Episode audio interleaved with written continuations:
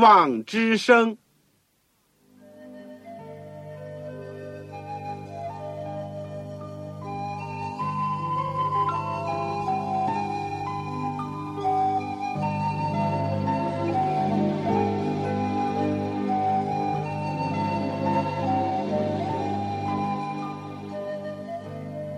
各位听众朋友，各位弟兄姐妹，欢迎您收听信徒培训这个节目。教会的兴旺，不单表现为人数众多，更要求教友的素质好。为了使教会真正达到人丁兴旺，又灵性健壮，希望之声特别为广大的信徒制作了信徒培训这个节目，满足主内同工同道的需要。信徒培训由黄牧师主讲，将有多种课程推出，欢迎弟兄姐妹们踊跃参加。下面我们就把节目时间交给黄牧师。各位亲爱的听众朋友，各位组内的弟兄姐妹，你们好，我是旺朝。我们谢谢主，今天再一次能够借着空中的电波学习主的圣道。我们今天。是圣经要道和神学的第三十一讲，在神学部分呢，我们是第九讲，题目是千禧年。千禧年，这经文呢是在启示录二十章。我们学习之前，我们一起做一个祷告。我们亲爱的天父，我们谢谢你。接着过去，我们知道了你是创造我们的主，我们也知道了罪恶是怎么样进入世界，以致今天满目疮痍，以致今天人生当中有许多的苦难和不幸。主，但是我们更感谢你，因为你已经宣布了救赎计划。而且在一步步的展开，我们今天可以存着盼望而生活。虽然在这世界上，正像圣经所讲，一个人的年日是七十岁，若是强壮，可以活到八十岁，但其中所夸耀的都是劳苦愁烦，转眼成空。我们感谢你，在基督里面，我们有盼望，而且我们有永恒的将来。都是在你的应许里面要等待着我们的，我们谢谢你，求你让我们今天学习这个千禧年道理的时候，让我们的心受到鼓舞，受到主的爱的激励，使我们能够在这世界上很好的生活。天父啊，也求你指教我们怎么样数算自己日子，好叫我们得着智慧的心。能够为主而生活，为主而工作，求主祝福你地上的教会以及每一个侍奉主的每一个传扬主名的人。求主恩待我们，我们如果有什么缺少，求你帮助我们。我们在灵性上的饥渴，求主能够补助我们浇灌，使得圣灵能够充满在我们里面。天父。我们这样的祷告是靠来主耶稣基督的功劳，阿门。我们中国人呢，都喜欢选择一个吉利的日子来举行婚礼。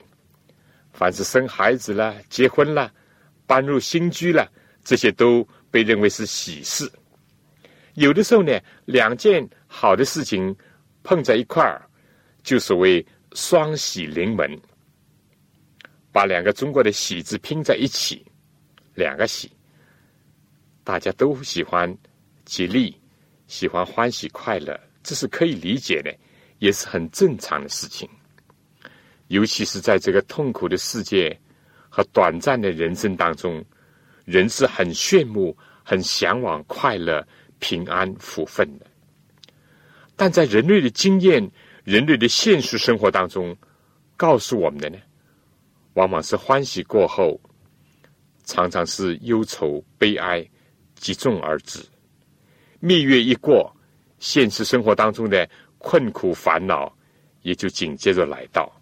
所以，对人讲，所谓大喜日子，不过是短短的几天、几周或者几个月就过去了，就消失了。圣经里面呢，也有喜年，每五十年，在旧约的时候，就是七七四十九年以后的一年，就称为喜年。那个时候呢，所有的债务都要免除，受奴役的呢，要得到释放，得到解救，大家都要一起欢喜快乐来度这个喜年。但人生几何？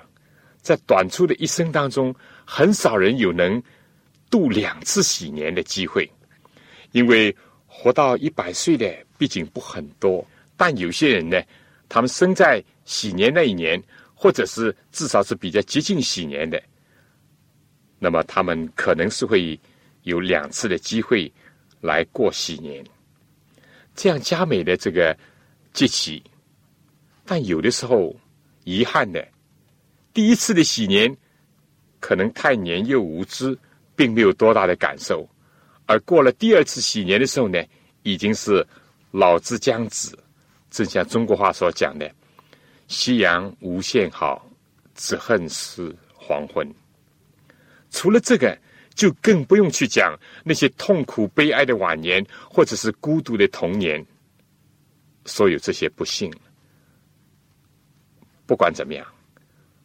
讲到头来，人类总归是向往平安、爱慕福分的，而且是有这样一种强烈的愿望、强烈的表现。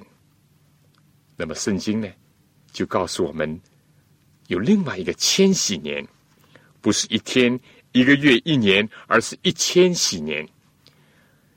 有关千禧年的明显的启示呢，只有一处记载。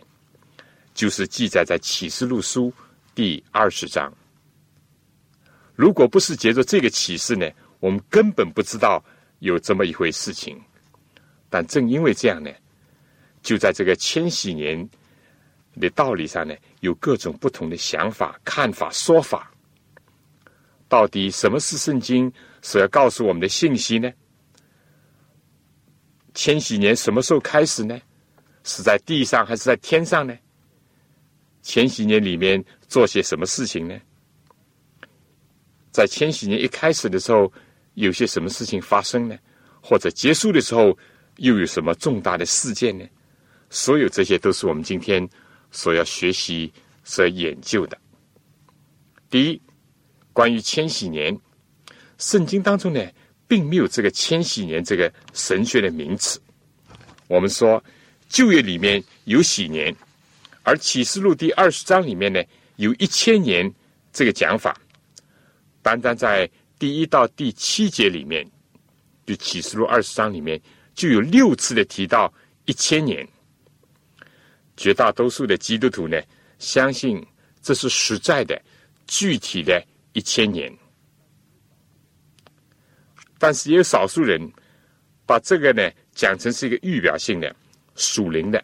就指着很长的一段时间，这一千年的是指着在第一次复活和第二次复活之间，基督和他的信徒要在天上同掌王权。可是来到了神学界里面呢，可能常常会听到两种主要的论述，一种叫千禧年前派。另外一种呢，叫千禧年后派，它的关键点呢是和耶稣再来，也就是基督复临是有关的。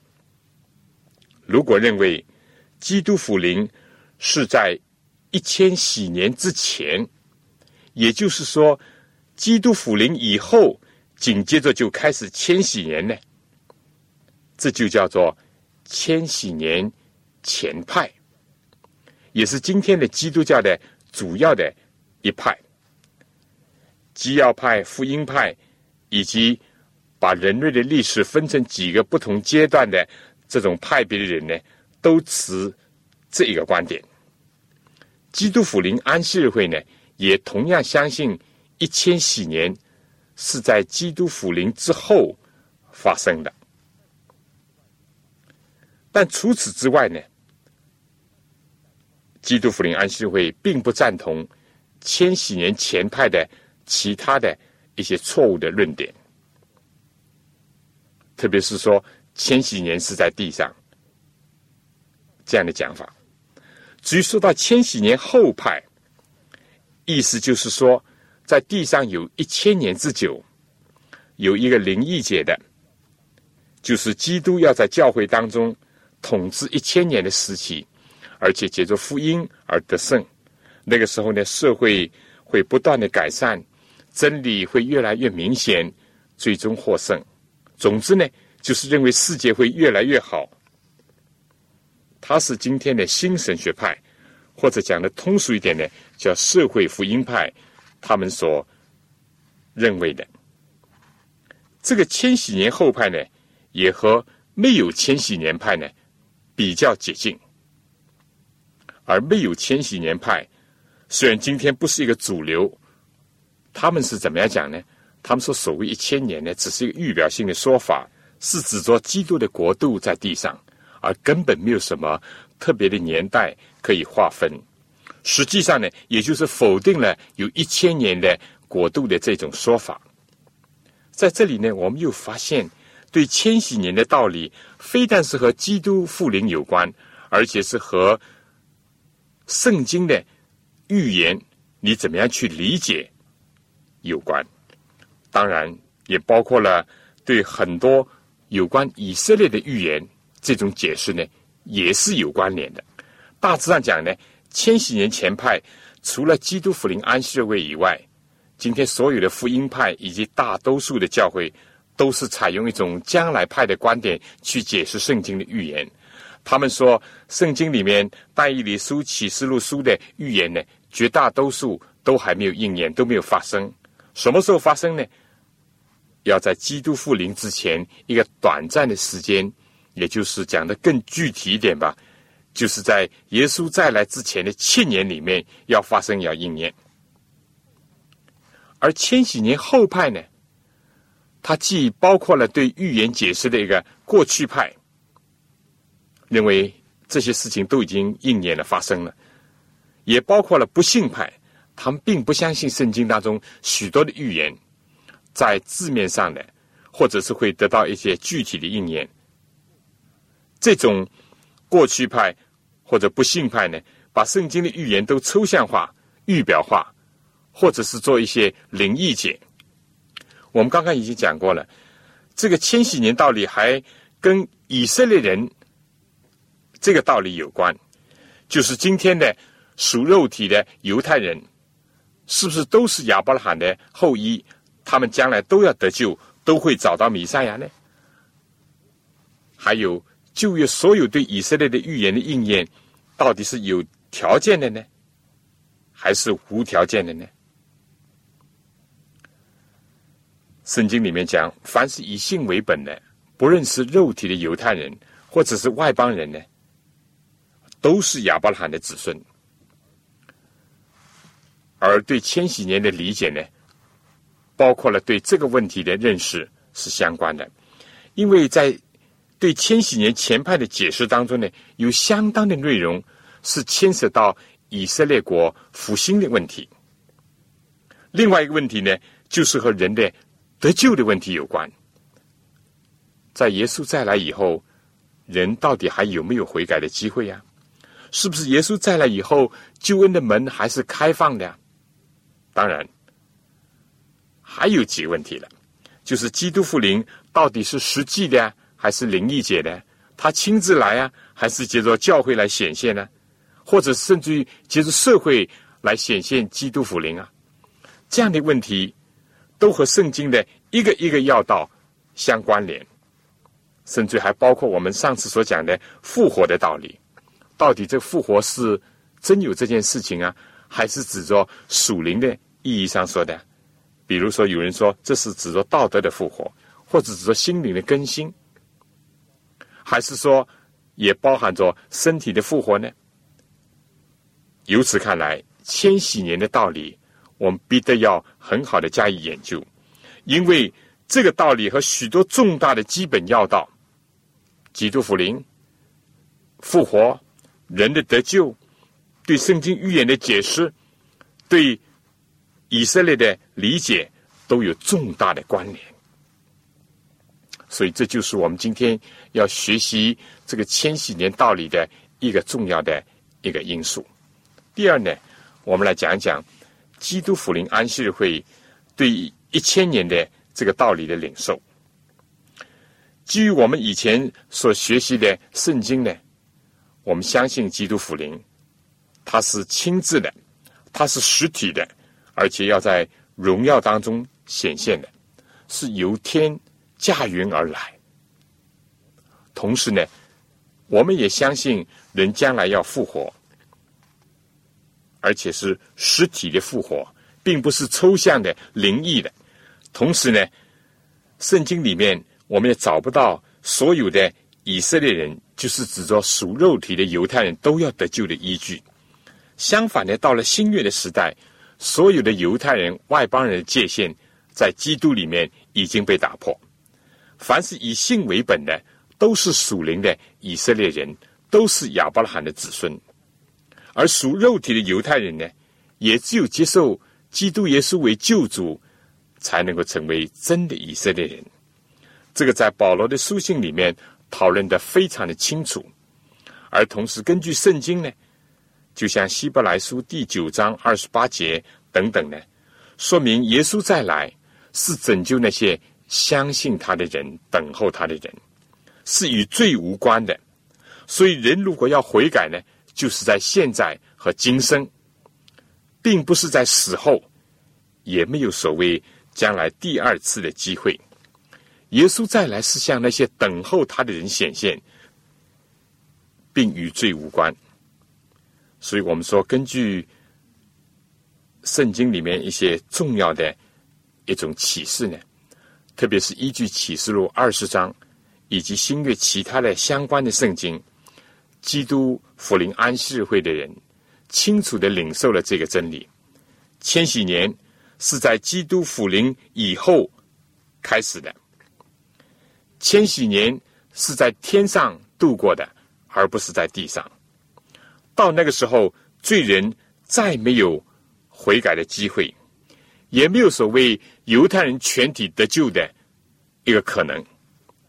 圣徒是在天上与基督同掌王权，要审判恶人，包括审判天使。而千禧年以后呢，地球要被硫磺火所洁净，然后新天新地就要开始。好了，我们有了这些认识以后呢？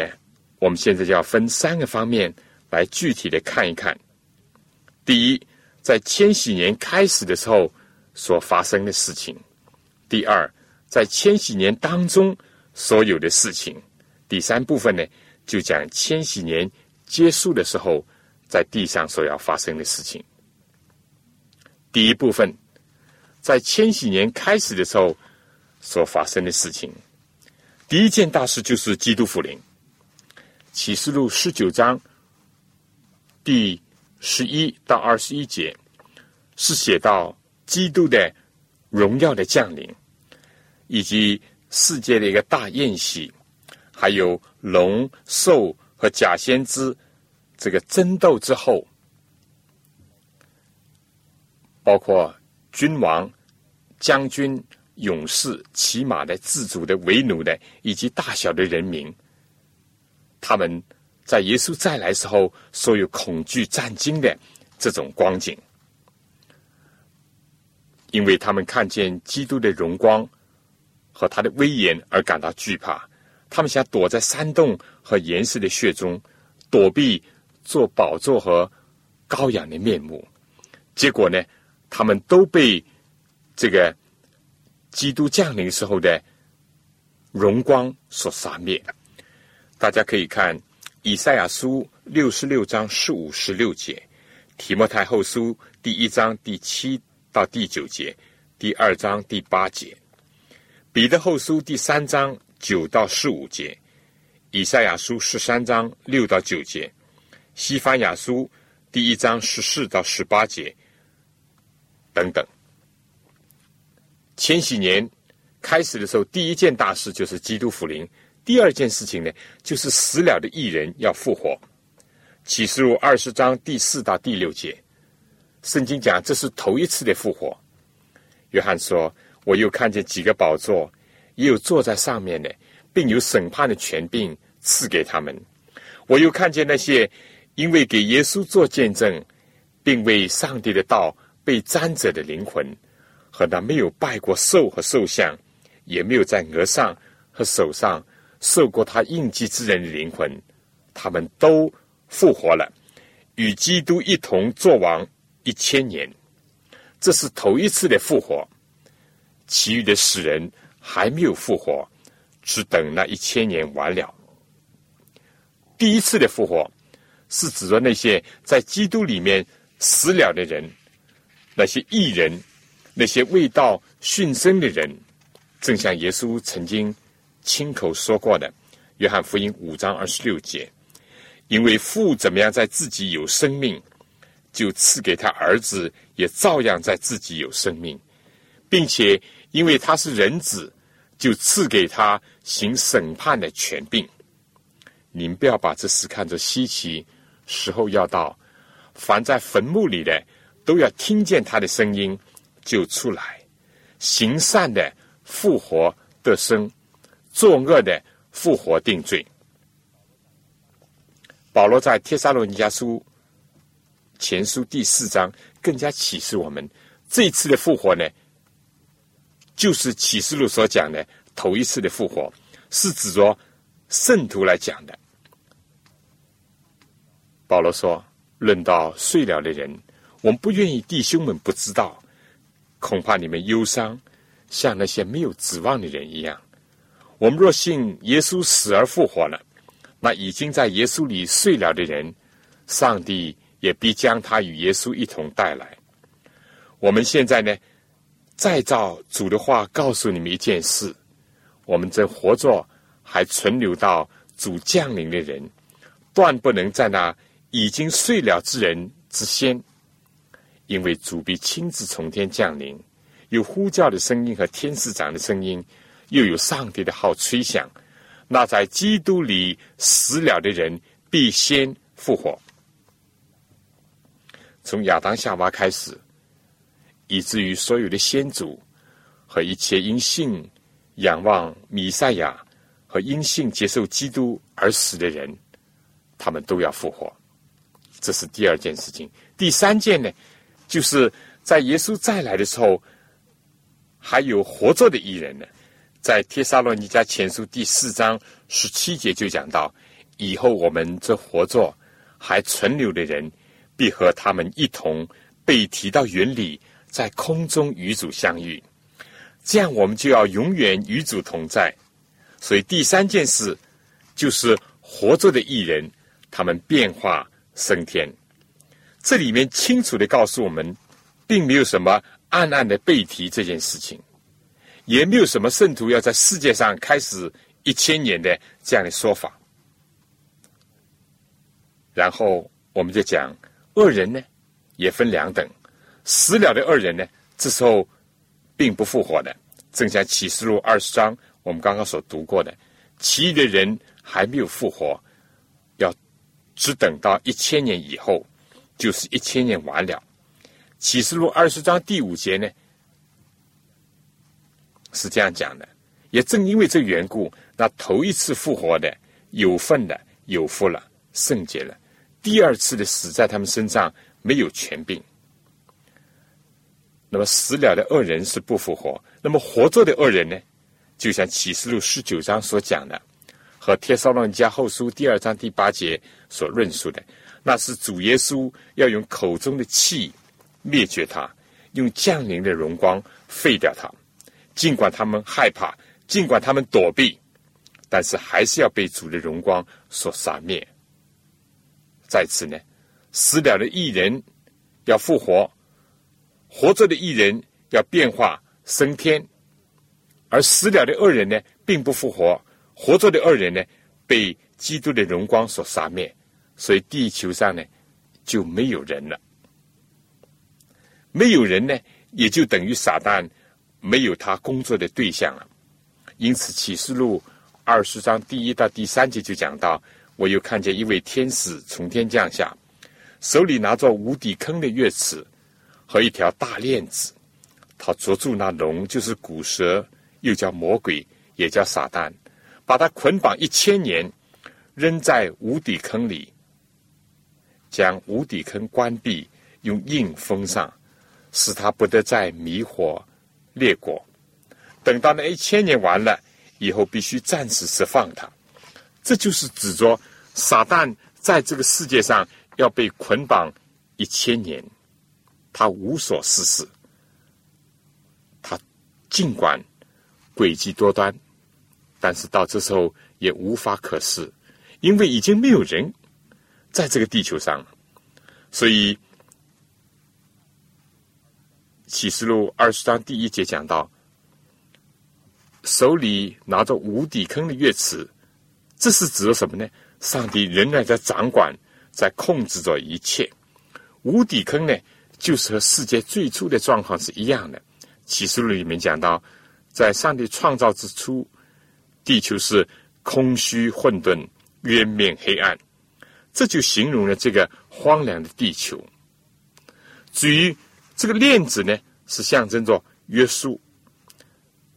撒旦在这时候除了地球，他不能到其他地方去活动；而在这个地球上呢，又没有他工作的可能。为什么呢？因为没有人，所以这一千年对他无疑是一个沉重的而且漫长的时日。就要让他回想一下自己是怎么样犯罪堕落，如何作恶多端，如何会导致今天世界的光景的。好了，我们讲完了千禧年发生的几件重大的事情以后，我们再讲讲第二段千禧年当中所要发生的事情。圣徒呢？非但是被提到空中与主相遇，而且可以永远的与主同在，正应验了耶稣所讲的：“他必再来接他们到他那里去，也就是到他为信他人所预备的地方去，叫他在哪里，爱他的人也在哪里。”非但这样，而且在这时候呢，得救人正像启示录二十章第六节所讲的。在第一次复活有份的有福了圣洁了，非但第二次的死在他们身上没有权柄，他们必做上帝和基督的祭司，并要与基督一同作王一千年。第四节讲呢，有审判的权柄要赐给他们，所以这一千年呢，对圣徒讲来，就是和基督同掌王权的一千年，也就是和基督一同坐在宝座上。向主所应许的审判以色列十二个支派，审判恶人，甚至根据保罗所得到的启示，还有审判天使。因为在哥林多前书第六章第二节说：“岂不知圣徒要审判世界吗？”第三节说：“岂不知我们要审判天使吗？”当然，这是指着犯罪堕落的天使。正如这个犹大书第六节所说，又有不守本位、离开自己住处的天使，主用锁链把他们永远拘留在黑暗里面，等候大日的审判。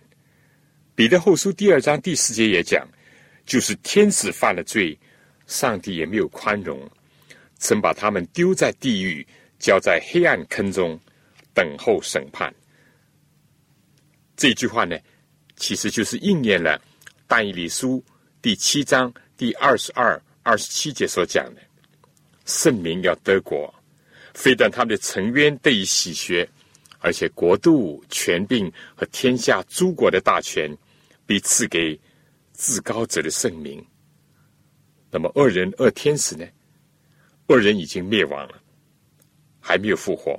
恶天使呢，要被拘禁一千年，在地上，也要等候。将来的审判，这是一个对撒旦致命的一个打击。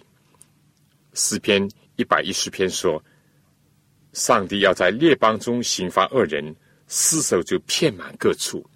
他要在许多的国中打破敌人的头。哈巴古书第三章十三节呢，预言到基督的工作说：“你出来要拯救你的百姓，拯救你的受膏者，打破恶人家长的头。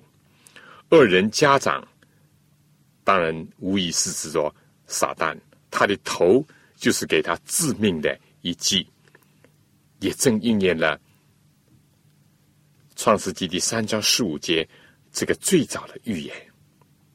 所以讲到这里，弟兄姐妹，你有什么感想呢？如果我们就是得罪了全世界，其实比起将来的千禧年又算得什么？但话又讲回，如果就是在这个短暂的人生当中，受到困扰，受到恶人的藐视讥笑，为真理受到逼迫，那又算得什么呢？这只是自战自清的苦楚。所以下面呢，我想请大家听一首歌：若得到全世界。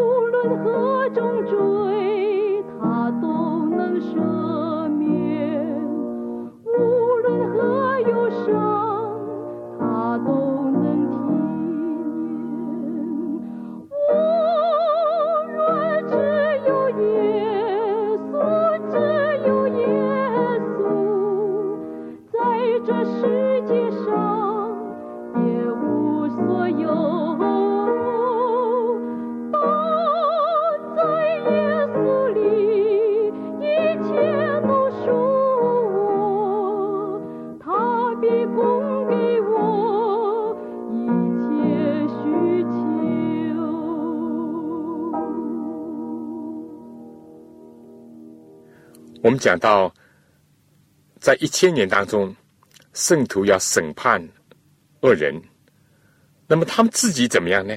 我们说，在基督复临之前，在查案审判的时期，已经有耶稣做他们的中保，而基督徒呢，他们接着认罪悔改，相信耶稣基督，他们的罪得以赦免，得以涂抹。所以他们的名字呢，就被保留在羔羊的生命册上。而现在他们来到了天上，按照主所应许的，要和耶稣一同作王一千年，审判这个世界，审判恶人，审判那些不悔改的人，也要审判那些拒绝福音的人，并且审判犯罪的天使。所以，如果讲一千禧年里面有什么事情要做吧？就是圣徒在天上要从事这样的工作，在这个时期当中呢，圣徒非但是得到荣耀，而且呢，越来越明白上帝的公义和慈爱，因为有一个案卷要展开，上帝要照着其中所记录的来判定人的罪行和受罚的程度。圣徒在这世界上有的时候不明白。为什么这个人这样，那个人又那样？过去所有的疑问，现在都得以清楚了。有人讲过了，这个非常深刻的话讲：到天国有三件最令人稀奇的事情。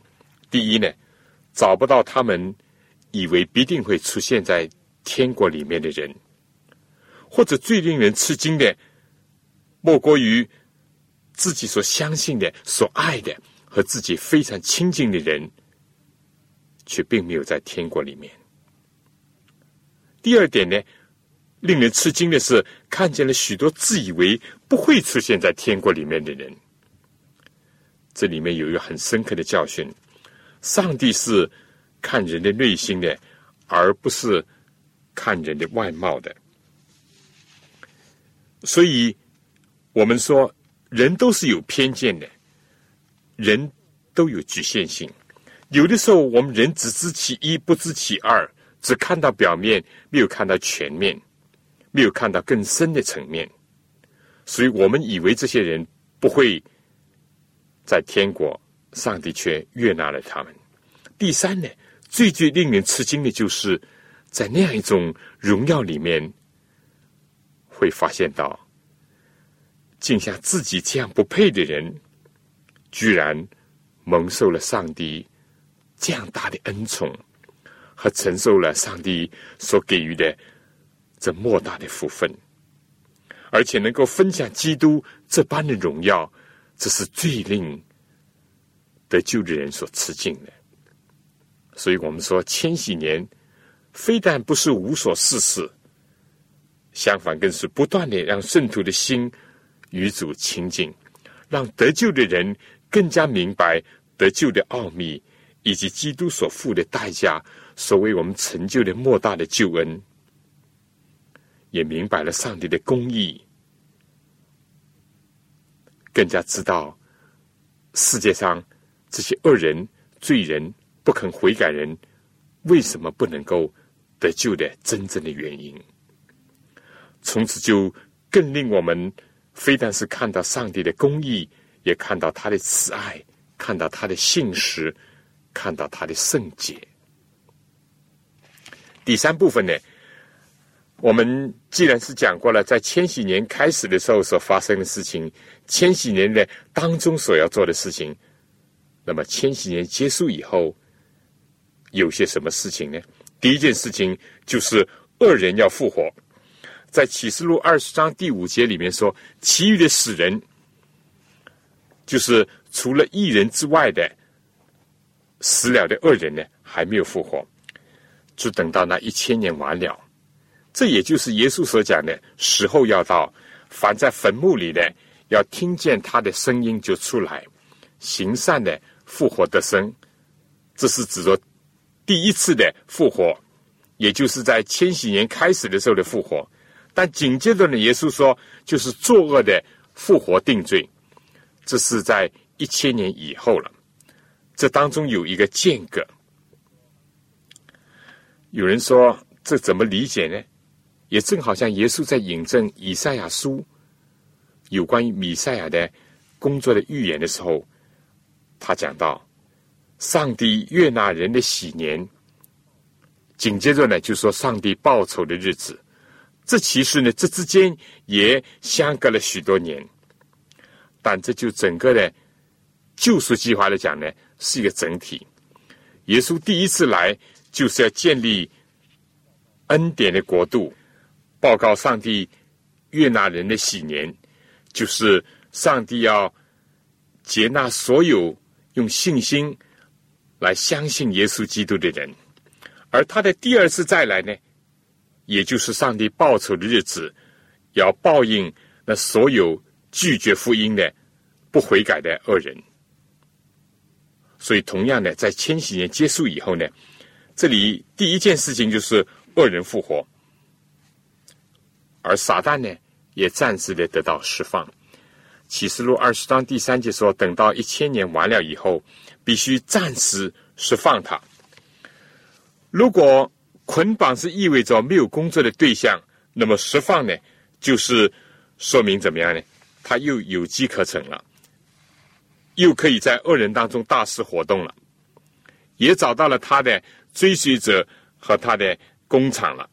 好了，撒旦呢被释放了，恶人呢也来到他面前了，受到他的鼓动。紧接着的事情就是撒旦要迷惑地上的列国，就是哥哥和马哥，叫他们聚集征战。他们的人数呢，圣经讲多如海沙，他们上来就遍满了全地。要围住圣徒的营和蒙爱的城，撒旦在这里要做垂死的挣扎，要孤注一掷，就是当上帝的圣城从天降下的时候呢，他们要围攻圣城。撒旦想，如果能够攻下这个圣城呢，整个的世界就是他们的了。所以自古以来，所有的恶人，从该隐起到近代的杀人恶魔。都是在撒旦的指挥下要去围攻上帝的圣城，这在诗篇四十六篇里面预言到。但是圣经讲，上帝在其中，城必不动摇。天一亮，上帝必帮助那城。外邦喧嚷，列国动摇，上帝发声，地变融化。而且正当撒旦。以及恶人围攻圣城的时候呢，就有白色的大宝座升起，正像启示录书第二十章十一节所讲到的，又看见一个白色的大宝座与坐在上面的，从他面前，天地都逃避了，再也无可见之处了。我又看见死了的人，无论大小，都站在宝座前，案卷展开了。并且另有一卷展开，就是生命册。死了的人都凭着这些案卷所记载的，照他们所行的受审判。于是海交出其中的死人，死亡和阴间也交出其中的死人，他们都照个人所行的受审判。这是一次空前的，也是绝后的大审判，要在天地之间展开。这也可以说是一次集体的审判，每个人所说所做，甚至所想，都会暴露无遗。人要按照使人自由的律法而受审判，个人的罪都无可推诿，而且都是清楚无误，因为既有案卷记录，又有天使作证，可以说这是一个。最后的审判，首先要宣判撒旦和每一个人的罪恶的大小。接着呢，就有火从天上降下，要烧灭他们。那个迷惑他们的魔鬼呢，被扔在硫磺火湖里面，就是兽和假先知所在的地方。他们必昼夜受痛苦，直到永永远远。第十四节又说，死亡和阴间呢？也被扔在火湖里，这火湖就是第二次的死。若有人名字没有记在生命册上的，他就被扔在火湖里。但是那在头一次复活的有份的有福了，圣洁了。第二次的死呢，在他们身上没有权柄。我们说这些得救的艺人，他们当中有很多人在生前呢是受到这些恶人的这个藐视欺压。甚至受到他们残害的，他们呢，这时候呢，就要看到这些恶人受到刑罚，这样呢，就形成一个鲜明的对比：一人的赏赐，恶人受刑罚。这时候，一人要进入永生，而二人呢，要进入沉沦，完全的被烧尽。从此呢，地球就得以洁净。地球第一次因着罪恶滔天而被洪水所覆没。第二次呢，地球因着欲火中烧，在每一个人心中，最后这个地球要被硫磺火湖所洁净。我们会惊讶到，圣经是多么的奇妙啊！早在两千年前，甚至在更早的时间，圣经就讲到用火来接近这个地球。就进入到二十世纪原子时代的时候，人类才第一次的意识到了火的真正的一个观念，以及了解到火的更深的层面。到了使用激光的时代，或者我们可以说死光的时代呢，人对火的观念呢，又有了进一步的深刻的体会。凡是不被羔羊的血洁净的，就要被洪水所灭没。如果不是为基督的功劳所覆盖的，不是被焚烧的灵所洁净的，就要被烈火所烧灭。我们说，经过火的洗礼以后，就是最后的上帝的接近这地球以后呢，新天新地就要来临。所以我们说，在这个千禧年结束以后呢。也有几件事情，重大的事情要接二连三的要发生的。讲完了这个呢，我们必须要讲讲千禧年道理和我们的关系，因为这是非常实际的。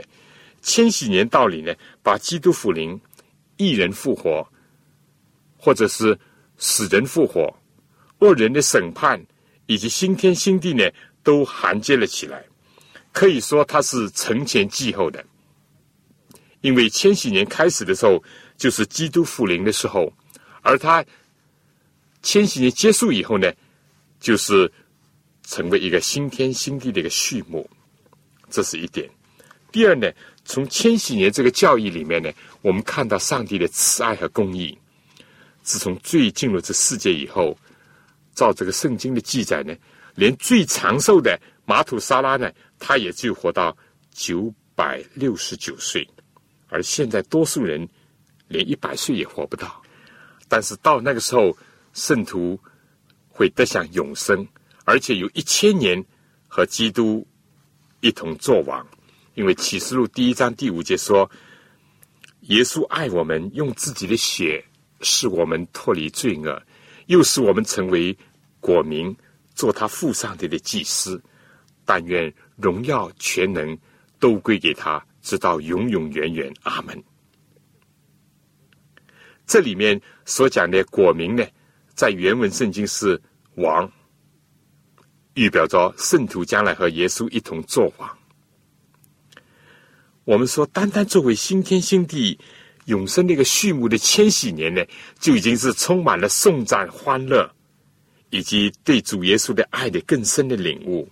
也是对上主救赎计划的更多的了解，而且呢，到那个时候，圣徒和宇宙的众生会献上颂赞为祭，也和耶稣一同作王，这是多么荣耀的一个盼望啊！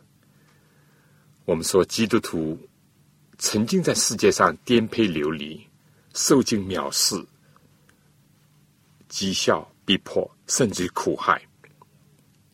但是我们要讲，受苦最多的，也只是短短的一生，更加不用说这些苦难区和永生的岁月相比了，就是和一千年相比吧，也显得很短暂。你说是吧？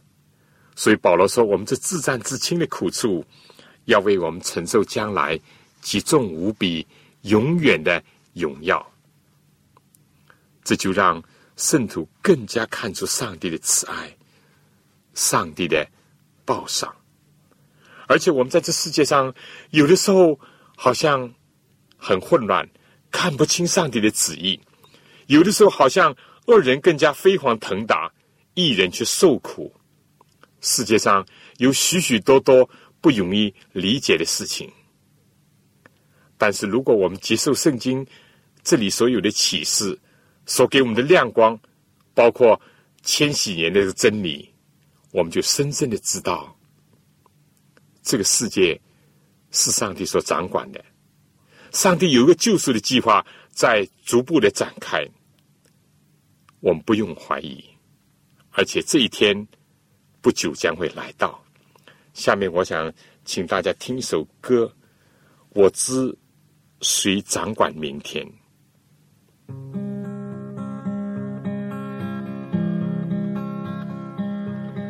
我不知明日将如何？每时刻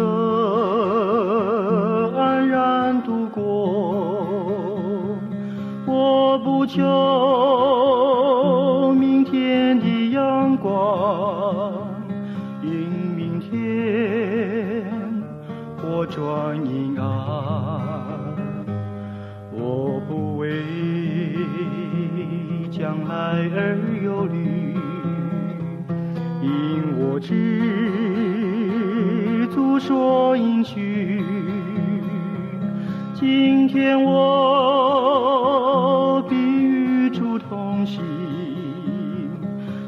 他深知前途关景。许多事明天将领导，许多事难以明了。当我知主掌管明天，他必要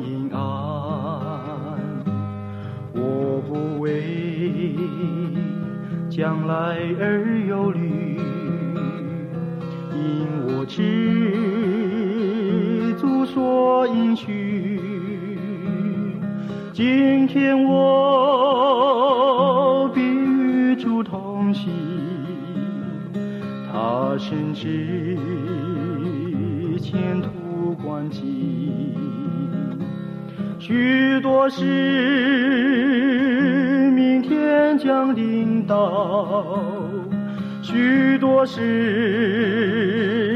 难以明了。当我知主掌管明天，他必要领我向前。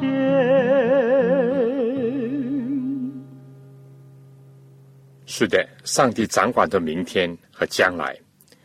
耶稣曾经对门徒说：“凡为他的名在世界上舍弃田产房屋、儿女父母的，没有不在今世得百倍，来世得永生的。”而当彼得继续问耶稣说：“他们已经为主撇弃了所有，将来如何呢？”